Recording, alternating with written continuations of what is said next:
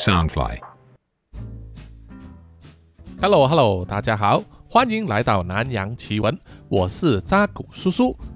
南洋奇闻是由 Soundfly 声音新视榜监制，全球发行。本集的录音时间是在二零二三年的七月六日的早上。那么昨天晚上，叔叔在刷这个社交平台的时候呢，就收到了非常惊人和悲痛的消息啊，就是一代天后 Coco 李玟啊，在家里亲生啊，已经去世了，年纪只有四十八岁啊，比叔叔还年轻。那么她有那么高的成就啊，实在是很可惜。而据说呢，她亲生很可能是和她的这个婚姻状况，还有就是她的病有关。啊，导致他的忧郁症呢，所以有些时候呢，可能真的是呃，怎么说呢？疾病有些时候真的折磨的不但只是你的身体啊，还包括你的那颗心。所以一个人的心理建设啊，要保持乐观，以及有些时候呢，太过记得以前的事情啊，可能真的不太好。而有些时候真的健忘一点呢，可能生活会过得比较快乐一点，也说不定啊。哎呀，总之呢，就是啊。为这一位天后的陨落啊感到可惜，希望他的家人还有歌迷们呢啊就能够节哀顺变。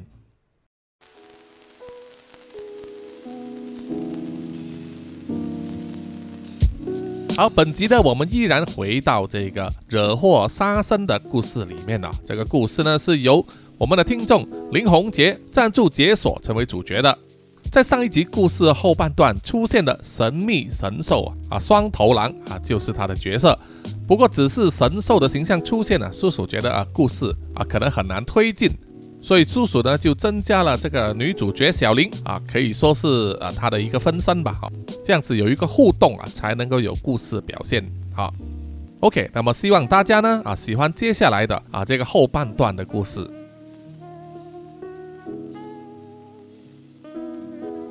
在发生了啊沙维特的豪宅里面险死还生啊逃出升天的小林，隔天上午依然回到了《每日邮报》的编辑部。他的直属上司副刊编辑朱莉亚看见他之后，马上走上前给小林一个拥抱啊，表示关切，并且还问他：“哎，你怎么还来上班呢？我不是说你今天可以请假休息吗？”小林深吸了一口气啊，摇摇头回答说。嘿，一个人在家发呆，只会乱想事情。我还是觉得上班比较好，有一点东西让我的脑袋忙着，啊我就不会一直想到昨天晚上发生的事情了。茱莉亚听了，点头表示体谅啊，大概也能够了解小林的状况，然后跟他说：“好，我了解了，你回去你的座位吧。总之不要太勉强啦。”小林点点头，转身回去自己的座位那里，打开电脑。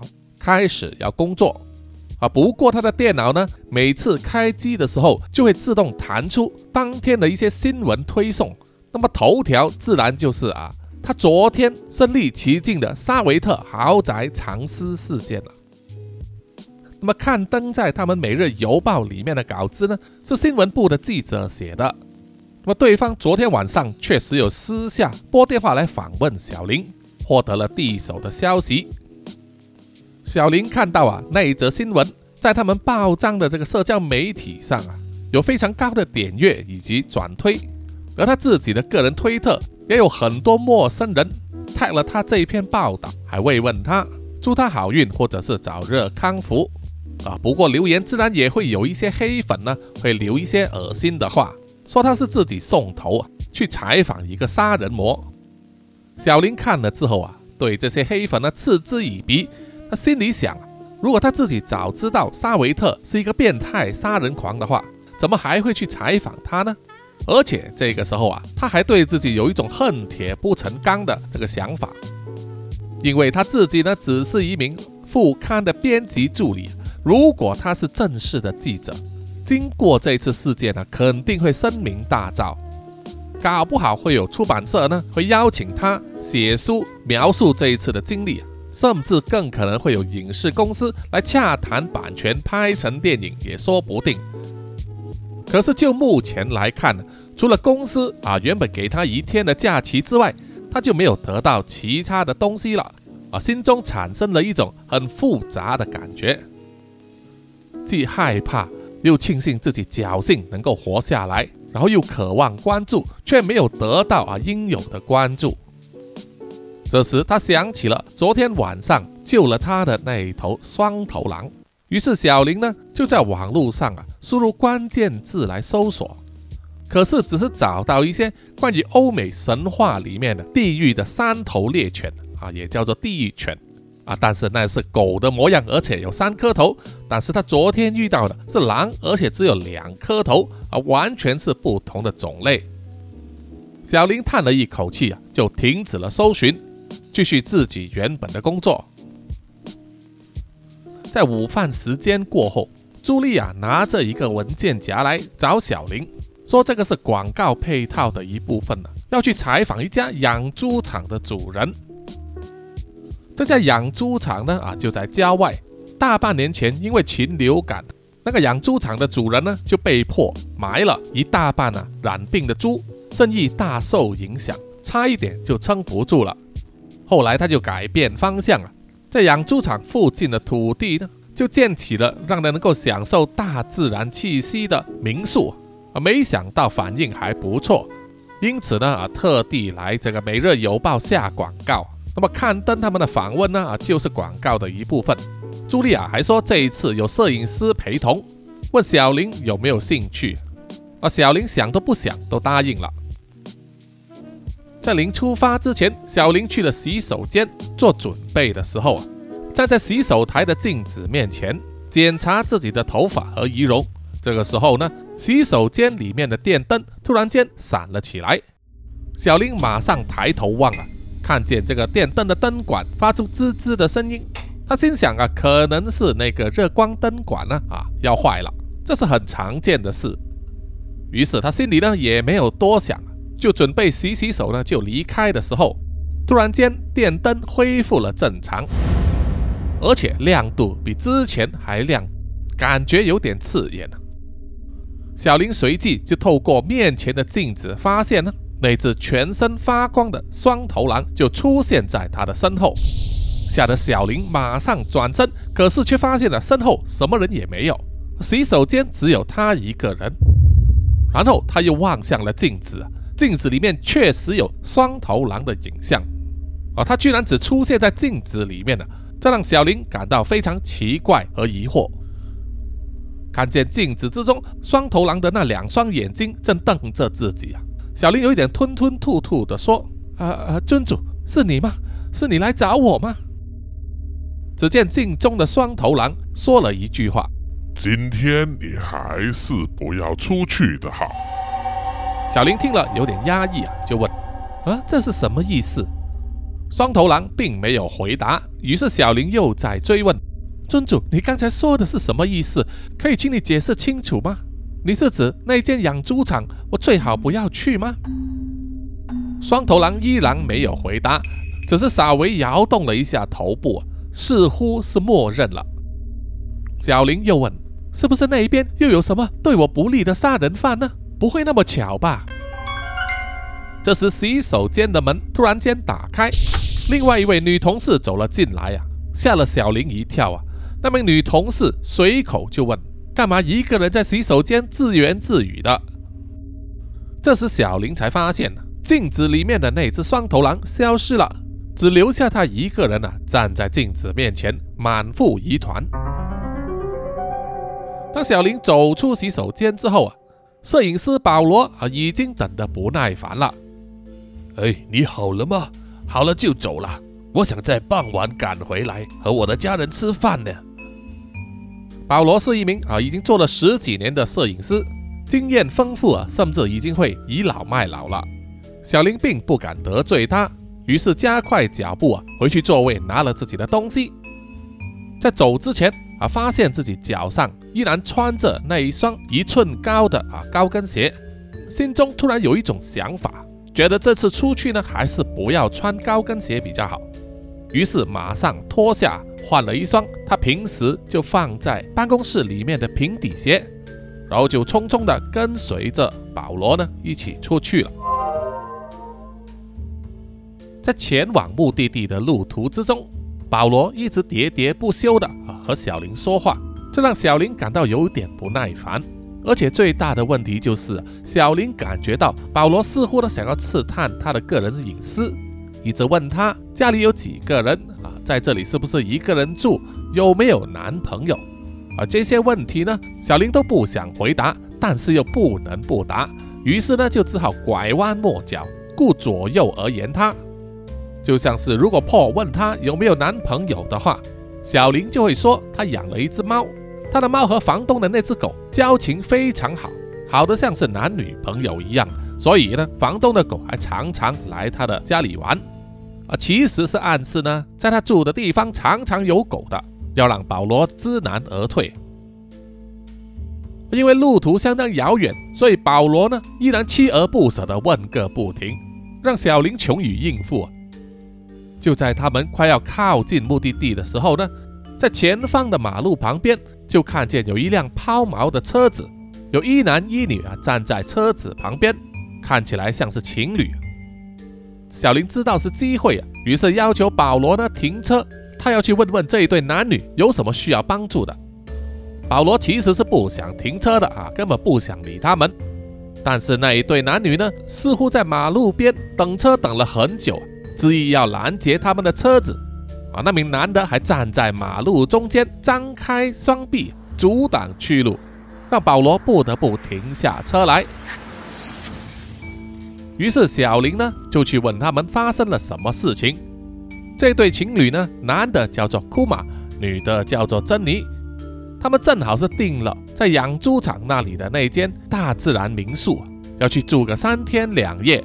无奈他们的车子呢，来到这里的时候，不知道什么原因呢抛锚了，而在这个路段手机也没有信号，因此迫切需要拦截路边的车辆呢，寻求帮助。小林心中高兴的大喊：“啊，来得好，来得真巧！”于是就请他们呢上了保罗的车，顺道载他们一程，反正目的地相同嘛。而且小林可以名正言顺的和珍妮坐在车后座。把他的副驾驶座位呢让给库玛，这样子的话，保罗就无法一直喋喋不休的问他问题了。保罗虽然心不甘情不愿啊，但是也没有办法，只好一面碎碎念的，一面开车，希望尽快到达那间养猪场。他们开车大概过了十五分钟之后啊，在马路旁边就看见一个大大的招牌，于是车子呢就拐弯。进入了前往养猪场的啊专用小道，这个小道并不宽啊，大概只能容两辆车的并排行驶，两边满满都是比人还高的茅草堆。如果晚上行驶在这条路上啊，应该是没有路灯的啊，将会是漆黑一片。车子大概又开了五分钟之后啊，啊就穿过了一个巨大的牌匾。上面写了民宿的名字啊，以及欢迎光临啊，旁边还有小小的养猪场的名字。接着啊，就来到一片空地啊，应该呢就是停车场的地方。好了，到了，下车吧。保罗熄掉了车子的引擎，打开了车尾的行李箱，拿出他的摄影背包，还有脚架等器材。库玛和珍妮各拉着一个小小的行李箱，而小林则是背着他的背包。看到停车场旁边有在木板上写着的指示牌，告诉他们方向啊，而似乎民宿和养猪场的办公室啊都是在同一个方向，于是他们就一起前进了。走了大概一分钟之后啊，前方就有一个木栅栏。木栅栏上有一个门是可以打开的啊，没有上锁，上面也有告示牌写着呢：开门后记得要关门，以免小猪溜出闸门外。而在木栅栏的后方是一片青葱的草地，看起来是经过精心的修剪。远方吹来微风啊，感觉很不错。珍妮看见了那个告示牌之后啊，非常兴奋地说：“哦，原来有小猪啊，一定很可爱的了。”库玛啊，人家要摸摸小猪猪，库玛就笑着说：“好啊，好啊，我们马上进去吧。”这一对热恋中的情侣呢，啊，不时在放闪，让保罗看了呢觉得受不了。而小林倒是没有那么在意。他们四个人穿过了木栅栏的范围之后，走在那一片青葱的草地上。不久就看见前方有好几只的毛色不同的小猪在草场上随意溜达，呃，煞是可爱。珍妮非常兴奋地大叫起来，跑去追那些小猪，而库玛就紧跟在后面了。而小猪们似乎受到了惊吓，一哄而散。但是珍妮并没有打算放弃啊，盯上了一只毛色全白的小猪，就是要抓到它。而这个时候啊，保罗拿起相机拍摄周围的景象，而小林看见了珍妮和库玛去追小猪的模样啊，忍不住笑了起来。但他又不想让保罗看到啊，因此啊，只好憋着强忍下来，假装自己在遥望四方。不久，他就发现了。有好几个建筑物和铁皮屋，应该就是养猪场，还有他的办公室了。嘿，让我抓到你了！珍妮终于抓住了小猪，把它整只呢抱在怀中，而小猪也不反抗了，彼此喘着气，只是咬牙切齿的，啊像在发出一种奇怪的声音。库玛赶紧上前呐，掏出手机说：“来来来，你摆好姿势，我帮你们拍照。”于是珍妮呢就摆出各种可爱的姿势，又摸摸小猪的后背，甚至还去轻捏它的鼻子，给它的下巴搔痒。对对对，就是这样了。再让我多拍几张。库玛热衷的拍摄着照片。突然间，珍妮发出了惨叫声，库玛才如梦初醒啊，问啊，到底发生了什么事？啊，小猪猪咬住了我的手。珍妮惨叫着。想要把被小猪咬着的手呢拔出来，库玛紧张的上前帮忙，一手抓住了小猪的身体，想要把它拉开。而小林和保罗呢也听见了珍妮的惨叫声，因此啊快步赶上来查看。这个时候啊，用力拉着小猪身体的库玛突然间感到拉力一松，啊就整个人呢跌倒在地上啊，手中抱着的小猪也滚落到草地上。只见珍妮呢，满脸惨白，握着自己颤抖的右手啊，痛苦的大叫着。原来他右手的无名指和小指居然被小猪咬断了。等库玛发现的时候，已经太迟了。小猪转身就跑，只留下草地上的几滩血迹。哎呀，我的手指啊！珍妮又哭又叫的哀嚎着，而库玛也非常慌乱，不知如何是好。哎呀，宝贝啊，不要哭，不要怕啊，忍着，忍着。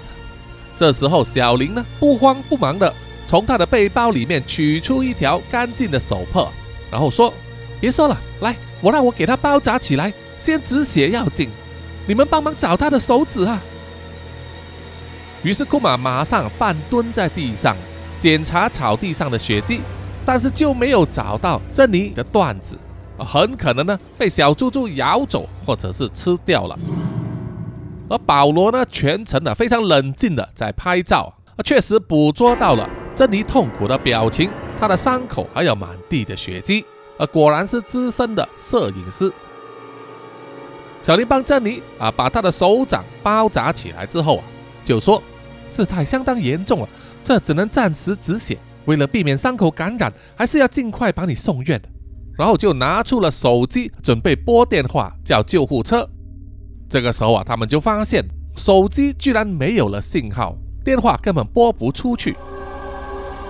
小林心中马上升起不好的预感了，而且也想起了双头狼之前呢在洗手间对他的警告。这个时候，库玛就说：“哎呀，他妈的，怎么在这个节骨眼上，手机都没有信号啊？我们快去养猪场那里。”找室内电话吧。于是他们一行四人呢，快步的走向了远处的那些建筑物啊。诡异的就是，一路上他们一个人也没有看到，只是依稀的听见一些猪叫声，这让他们的心中倍感不安。他们呢，来到一间铁皮屋子那里啊，敲门，大声呼叫啊，但是都没有人回应。于是尝试啊，直接开门进去啊。发现里面是一间简陋的办公室啊，一个人也没有。桌上有一个无线的电话分机。库玛赶忙走上前去，拿起来要拨号，但是发现呢，那个电话可能是坏了啊，一点声音也没有。哎呦，为什么这样子？这是什么烂电话了？库玛急得把电话甩在地上，珍妮就哭了出来，说：“呃，怎么办呢？”然后就躲在库玛的怀抱里面哭泣。小林就说：“可能别的地方还有电话吧，我们在附近再找一找吧。”于是他们离开了铁皮屋，走向了那个占地面积很大，应该是猪的养殖场那里。养殖场的门呢是开着的。他们走进去的时候呢，首先就是闻到一股扑鼻的味道啊，自然就是猪的排泄物的味道，让他们四人呢都忍不住啊咽上了鼻子和嘴巴。而这时候小林呢，很快就发现了两边用围栏围起来的猪圈呢，一只猪也没有啊，全部都到哪去了呢？于是他们继续往前走，差不多走到养殖场的尽头，他们就看见了。猪圈的闸门已经损坏啊，被打开了，而尽头的暗处啊，有一大批猪呢围在一起，发出了啊他们的叫声。但是只要看得更清楚一点的话，真相却吓了他们四人一跳啊！因为那些猪呢围在一起呢，正在吃着地上的一些东西，那一些全是血迹斑斑、混着血腥味的尸体，旁边还可以看到。人穿的塑胶鞋子，小林心中马上啊想到了最坏的状况啊！他虽然想喊出来，内心一股声音呢一直压抑着，怕惊动了那些猪。但是啊，被眼前恐怖的景象吓到，而且喊出来的却是珍妮。哇，那是什么东西啊？他们在吃的是是人吗？这下子啊，所有的猪都停止了动作，转过头来。望向了他们四个人，而他们也同时可以看见了，所有的猪的嘴巴都是血红一片，有一些还咬着血肉和肠脏，而且每一只猪的眼睛都是血红的，像是发了狂一样，还大叫起来，开始向他们四个人的方向啊冲过来，跑啊，快跑啊！小林大喊，于是他们四人呢赶紧转身就跑，那些狂暴的猪。也紧追在后，奔跑的速度非常的快，眼看很快就会追上来了。快快躲进去那里吧！小林指向了前方一个看起来像是仓库的小屋子，于是他们全部人跑向了那里，二话不说冲进了里面之后啊，马上把门关起来，还在里面上了横木，总算把门锁上来了。而狂暴的猪群呢，不断的撞门，但是撞了几次之后啊，发现了撞不开，就停止了动作，把整个小仓库呢团团包围住。小林、保罗、库玛和珍妮四个人呢，躲在仓库里面，不断的喘着气。这时库玛就说：“哎，为什么我们不跑回车里面呢？这个地方太恐怖了，我们应该尽快逃离这里呀。”保罗就回答说。你看见那些猪跑路的速度多么的快呀！还没跑到车那里，你就会被他们吃掉了。珍妮哭着问：“这里到底发生了什么事啊？为什么小猪猪会变成这样子啊？”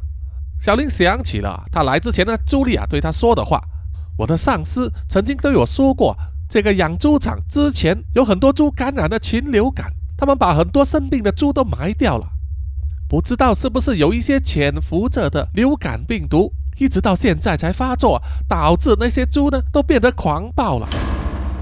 库马就说：“可是猪会吃人吧？”保罗就回答：“呃，猪是杂食性动物，什么都吃。据说意大利的黑手党他们都有养猪，专门用来毁尸灭迹，把杀掉的人分尸之后啊，泡进猪圈里面。”不到一天就会被饥饿的猪吃个清光。小林听了也是点头啊，这个事他确实听过。突然间，他们听见了，在仓库的角落堆放着纸箱子和塑胶桶的那里啊，发出了奇怪的声音。他们四个人面面相觑啊，想上前查看，但是又不敢动啊。抱着受伤的珍妮的库玛呢，就向保罗打了眼色。似乎是告诉他呢，这间屋子里面只剩下他们两个男人了，而库玛自己要照顾珍妮，所以应该是由保罗你呢啊去上前查看。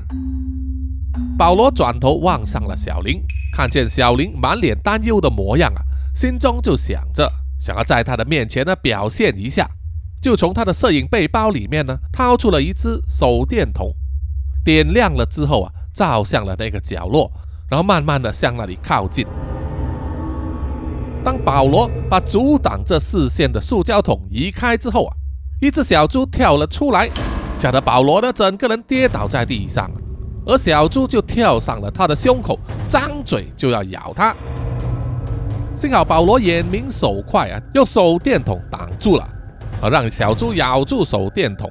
但是小猪那狂暴的模样，在保罗的身上啊乱踢乱窜，煞是恐怖。保罗也吓得大喊。哎呀！救我！救我啊！快点帮我把这只小猪移开呀！珍妮和库玛都吓得大叫，一时之间不知所措。小林虽然也非常害怕，他后退了一步之后啊，手就碰到了放在货架上的一柄柴刀，于是想也不想，握起柴刀就往小猪的脑袋劈了下去。一股热热的血呢洒在保罗的脸上，然后那头小猪呢就不动了。掉到了旁边的地上，被吓惨了的保罗狼狈地爬起身，望着倒在地上、脑袋被劈开的小猪，然后又望向了握刀的小林。小林问他：“你没事吧？”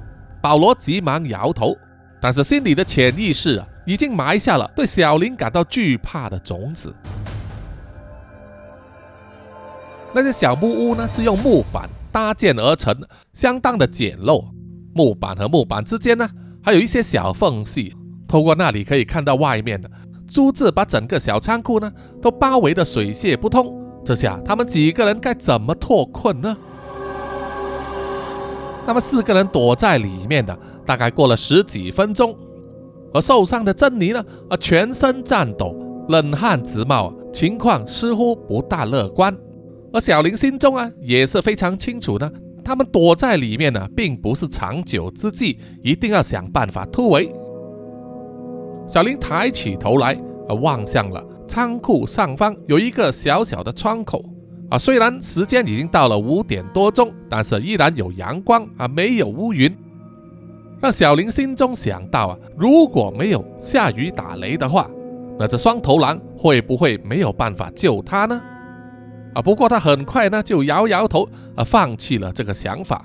毕竟啊，把自己的生命寄托在一个不知道是什么生物的身上啊，太过虚幻了，不切实际，还是靠自己的好。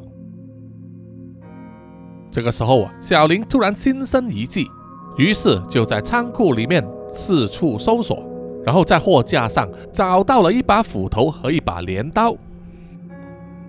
他就对保罗和库玛说。哎，你们过来帮忙一下。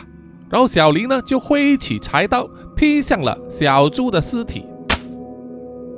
库玛就问：“你这是要干什么呀？”小林回答说：“用这些尸体做诱饵啊，劈碎了尸体之后，从那个窗口抛出去。如果能够吸引到那些猪跑过来抢吃的话，可能就能争取到一些空隙。”到时你们两个男人就跑出去车子那里，你们上了车之后，把车开来这里救我们，我留在这里照顾受伤的珍妮。这个方法应该行得通。库玛和保罗面面相觑，但是也想不到其他更好的办法，于是只好照办了。库玛握起镰刀，但是发现啊，那把镰刀已经钝了，根本不能切割。因此，把小猪分尸呢，就由小林和握着斧头的保罗呢去做了。把小猪切成七八块之后啊，装进纸箱里，然后再由库玛呢啊爬到货架上面啊，从上方的窗口啊往外丢。观察了一阵子之后，库玛大喊说：“哎，好像真的有效哎！那些猪都围过来这一边了。”于是小林呢就对库玛和保罗说：“你们准备好了吗？现在就是时机了，一切都靠你们两个了。”保罗从裤袋里面掏出了他的车钥匙，然后点点头，表示已经准备好了。而库玛跳了下来啊，紧紧抱住了杰尼，对他说：“宝贝，你不用怕，我很快就会回来救你的啦。”而坚尼呢，脸色惨白，不断的颤抖啊，眼神呆滞啊，一句话也说不出来。不知道是因为惊吓过度啊，还是其他的原因呢？小林放下了手上的柴刀，协助库马和保罗抬起了啊关在门上的横木，然后慢慢的打开门，确认外面呢没有猪的包围，就开出了一个让人可以通过的缝隙。让库马和保罗呢啊跑出去开车了，小林就靠在门边啊，只是露出一个小缝隙啊，仔细观察他们两个人。只见库马和保罗呢跑了大概一百多米之后啊，就听见啊仓库旁边的猪字呢狂叫了起来，追向了他们，而他们两人呢也开始加快脚步逃走。小林心中想：糟糕了！没想到这么快，他们两个人的行踪呢就被猪发现了，心中非常担心，他们两个人到底是不是能够成功去把车开来呢？在被狂暴的猪群追逐的时候啊，保罗和库马一前一后的不断的奔跑着，而库马心中另有打算，眼睛一直盯着跑在前方，一只手握着斧头，一只手握着车钥匙的保罗。库马看准了时机。用他手中握着的镰刀勾住了保罗的摄影背包，让他一下子啊，整个人失去了平衡，跌倒在地上。手中握着的斧头和车钥匙呢，都掉了。库马二话不说，冲上前去捡起了车钥匙，就头也不回的继续跑。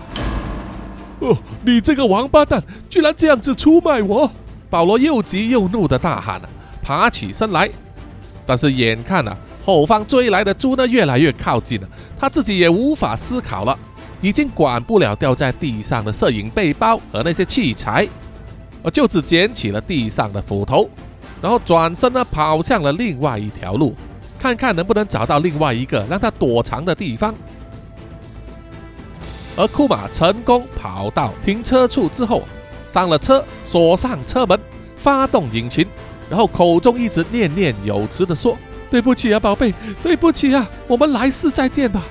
说完，他就踩下油门，直接开走了啊，并没有打算回去接小林和珍妮。另一方面，躲在仓库里面，非常担心的小林，把所有的注意力都放在门外面，期望着库马和保罗呢会开着车回来接他们，而没有注意到啊，坐在他身后那个受伤的珍妮呢。举止变得非常怪异，双眼通红，口吐白沫，手脚有一点抽搐，然后慢慢的站起身，捡起了小林之前呢放在一旁的柴刀，慢慢靠近小林的身后啊，高高举起柴刀，瞄准这脑袋啊就要劈下去。这时天空突然间响起一阵闷雷，吓了小林一跳啊。也把他的注意力从屋外的情况拉了回来，很自然的就转头往后望，只看见面目狰狞、双眼血红、脸色惨白的珍妮呢，举起柴刀劈向了他。小林一屁股坐在地上，正好闪开了攻击，而柴刀劈在挡住门口的横木上，卡在那里。正当珍妮要去拔刀的时候，小林一脚呢就踢在珍妮的腹部，把她踢开。然后急忙爬起来的问：“珍妮，你干什么？你没事吧？”从地上爬起来的珍妮呢，口中发出了像是野兽的声音，似乎就和那些猪一样啊，进入了狂暴状态。小林感到大事不妙，于是赶忙站起身，抬起了挡住门的横木。当小仓库的门打开之后啊，就冲了出去，拼命的逃跑。而发狂的珍妮呢，就拔出了卡在横木上的柴刀，一面挥动啊，一面追在小林的身后。小林拼了命奔跑的时候啊，心中暗暗庆幸啊，在出门之前他换上了平底鞋，跑起来的时候就不像是上一次啊被萨维特追的时候呢那么窝囊了。这时小林就发现了不远处有一辆小型货车停在那里。啊，就是前面只有两个座位，后面有一个小货斗的那种，应该是属于养猪场的主人的。小林想也不想了，就往那一辆小型货车跑过去。上了车之后啊，关上车门，还上了锁。他的手往驾驶盘下方一摸，诶，居然还插着车钥匙，真是幸运。可是当他转动车钥匙的时候呢，引擎咔啦咔啦的，却没有发动起来，像是电池没有足够的电力一样啊。小林心想，不会那么倒霉吧？于是他又再次转动了车钥匙啊，引擎依然发动不起来。这个时候啊，珍妮已经追了上来，就站在副驾驶座窗口的旁边，用手中的柴刀呢劈向了窗口，车窗随之啊出现了裂缝。珍妮再劈第二刀呢，裂缝马上布满整个车窗，但没有碎开。可是柴刀的尖端呢，已经刺进来窗口的里面了。这里又在抽回柴刀，一直向这个窗口狂砍，相信只要多砍几刀呢。整块车窗玻璃就会给它拆下来，那么到时小林的生命啊就危在旦夕了。就在这个时候，突然一阵刺眼的光芒闪起，然后是一阵雷鸣，从天而降的闪电劈中了举起柴刀的珍妮，啊，劈得她身体焦黑，全身冒烟，然后就倒在了地上。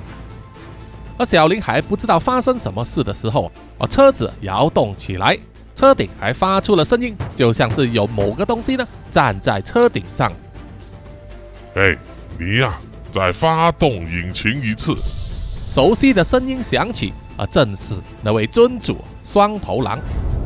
只见双头狼呢，啊，站在这个小型货车的车顶上啊，低下头来，透过车前方的挡风玻璃。望向了坐在驾驶座位的小林。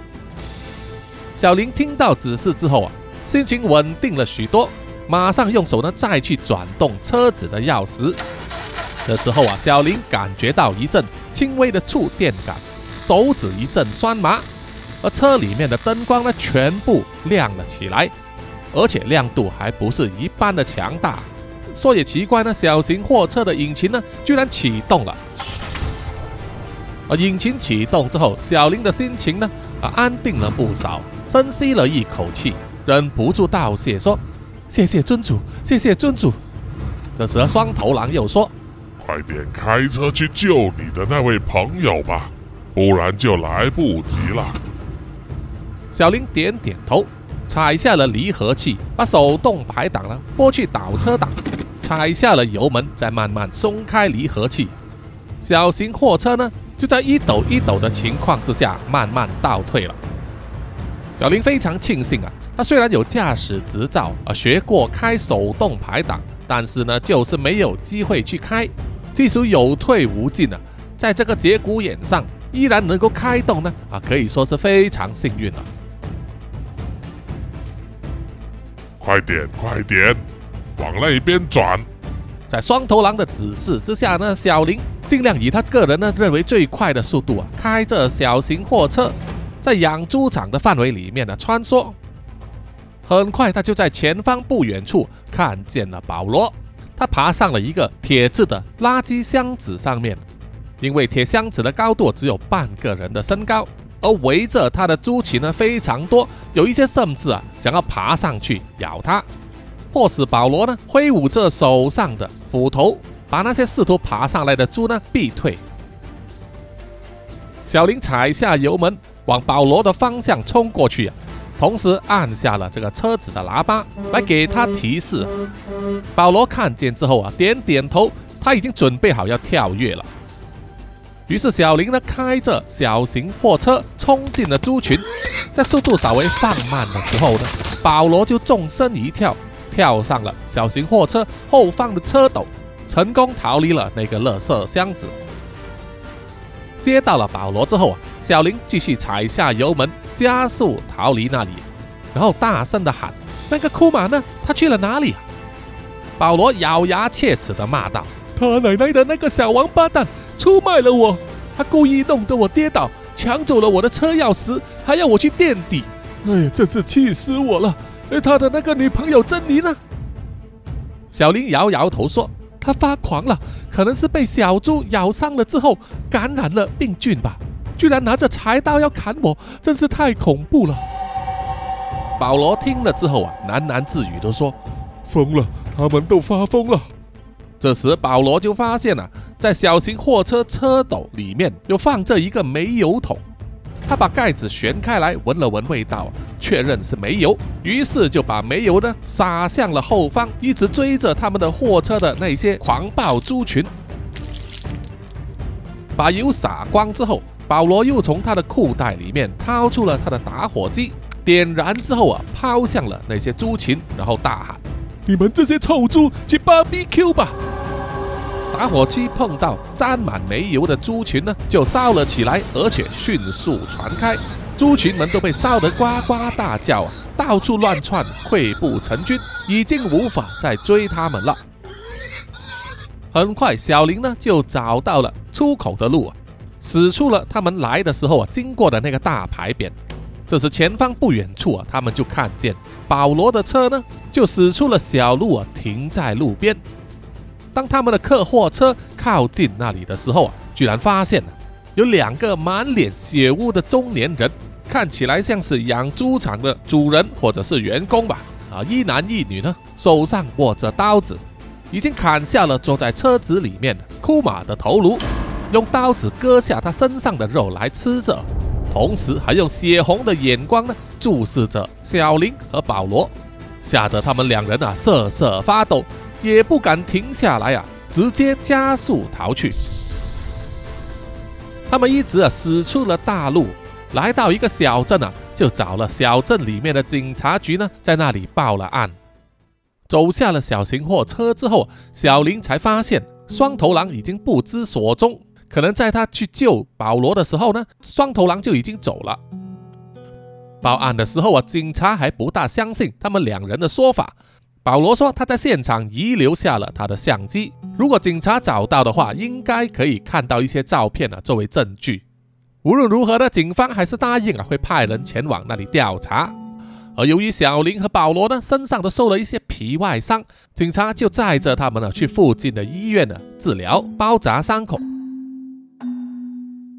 到了医院啊，包扎好伤口之后呢，由于涉及的事态可能严重啊，所以他们哪里都不能去。”等待警方进一步的消息。幸好这个时候他们的手机呢，通讯网络已经恢复了啊，可以拨电话了。于是他们都分别呢拨回去《每日邮报》啊做这个报告。小林通知茱莉亚的时候啊，茱莉亚都不敢相信，怎么会那么倒霉啊？小林连续两天都遇到这种事情。小林也叹了一口气啊，根本不知道该怎么解释，只说啊。等这里的手续办完之后，自然会回来公司复命。他就挂了电话，然后小林呢就去了这个女生的洗手间。啊，进入洗手间之后啊，小林小心翼翼、慢慢的检查每一个马桶间，确认了里面没有人。整间洗手间只有他一个，于是他就走到洗手台那里啊，面对着镜子，小声的呼唤说：“尊主。”尊主，你有在吗？你听得到我的话吗？正和小林预料的一样啊，洗手间里面的灯光突然开始闪亮，然后那只双头狼就出现在镜子里面。有什么事说吧。小林有点毕恭毕敬的说：“尊主，今天谢谢你啊，救了我。”双头狼回答说：“那也不算什么，不过你这个人……”真的是灾难的磁铁，总是会招惹上一些麻烦事。小林听了大吃一惊啊，说：“尊主，你说的是什么意思？你是指这样的事情还会持续发生吗？上次你还说过我招惹了一些什么不得了的东西，那到底是指什么啊？”双头狼啊，摇摇头说：“呃，天机不可泄露啊。”你现在只是一个普通人类，我没有必要向你说明。小林听了之后啊，突然感觉到一阵绝望了，心想自己一次两次躲过劫难了，但是下一次再下下一次，又是不是有那么幸运呢？啊，他自己是不大相信啊，一个人的幸运总有限，上得山多终遇虎嘛，难道自己年纪轻轻的就注定了要英年早逝吗？看见小林脸上出现又绝望又悲伤的表情，双头狼似乎呢有一点不忍心，就冲口而出说了两个字：“除非小林听见了之后啊，就好像在黑暗之中看见了一线曙光啊，就追问说：“除非什么？请尊主大人说明一下。”。”双头狼就说：“除非你许下承诺，和我定下婚约，成为我的新娘，否则我什么也帮不了你，也不会再三番四次的救你了。”小林听了之后啊，整个人傻掉了，不敢相信自己的耳朵。啊，什么意思？要和你定下婚约？可是，可是我们，我是人呐，而你是……什么？你认为我配不上你吗？双头狼突然发起怒来，洗手间里面的灯光亮度突然间暴增，还爆出了火花，然后整个洗手间呢就变得漆黑一片了，只有镜子里面的双头狼呢发出了光。小林连忙解释说：“不不不，我并不是那个意思，而是……呃，怎么说呢？”双头狼啊丢下了一句话：“你自己好好考虑一下吧。”说完，一转身就消失了。洗手间里面也变成了一片黑暗，只留下小林一个人茫然地站在那里，不知道该如何是好。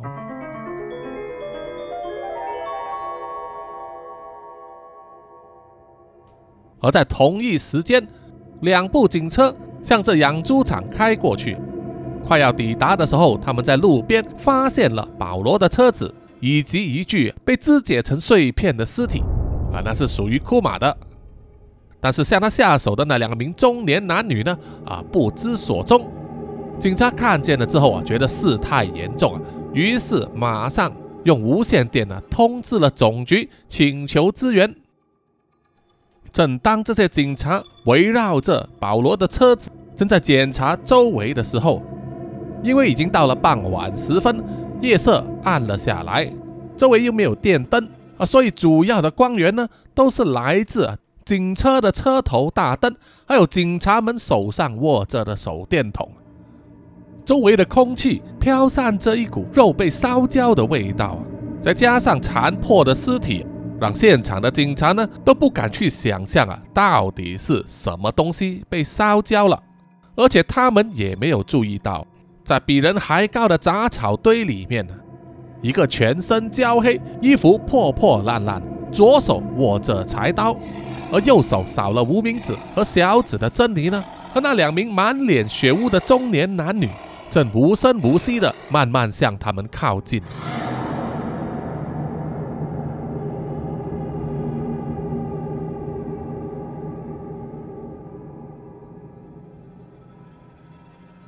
好，本集的南洋奇闻呢就到此结束了，谢谢各位听众的收听。